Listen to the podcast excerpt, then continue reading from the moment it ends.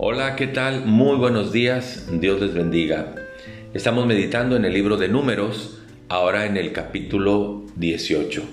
En este capítulo Dios tiene un diálogo abierto y franco con Aarón y con Moisés. Y el asunto es de qué vivirían todos los que sirven en el tabernáculo. Ellos no tendrían tierra por heredad, no tendrían otro oficio.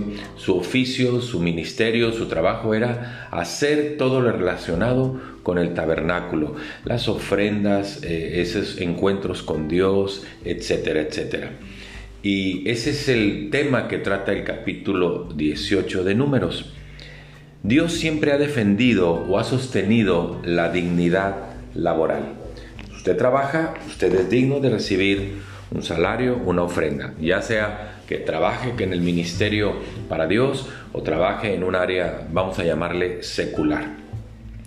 De hecho, cuando Pablo escribe la primera carta a Timoteo, capítulo 5, versículo 18, usa un aforismo que dice, no pondrás bozal al buey que trilla. ¿Qué significa esto? Bueno, eh, el pueblo hebreo como agricultor utilizaban al buey para estar trillando, es decir, separando la paja del trigo. Y era muy justo que ese buey que estaba, lo tenían ahí laborando, no le pusieran el bozal para que comiera de ahí, de donde estaba trabajando.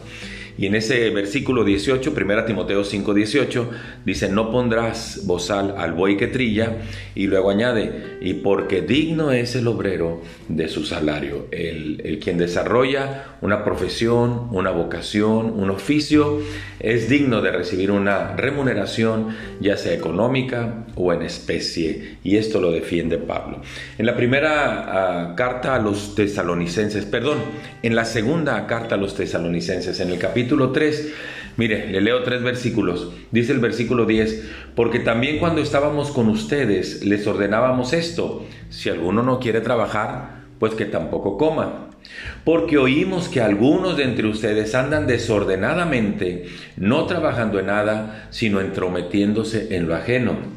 Y luego el 12 dice, a los tales mandamos y exhortamos por nuestro Señor Jesucristo que trabajando sosegadamente coman su propio pan. Hemos de aprender a desarrollar nuestro trabajo con dignidad para recibir un salario con dignidad. Así que recordemos que digno es el obrero de su salario. Y quien trabaja en el ministerio, quien trabaja del Evangelio, ha de vivir también del Evangelio. Dios no está peleado con esto. Todos tenemos derecho a ejercer un servicio, una vocación, una profesión y vivir de ello con dignidad.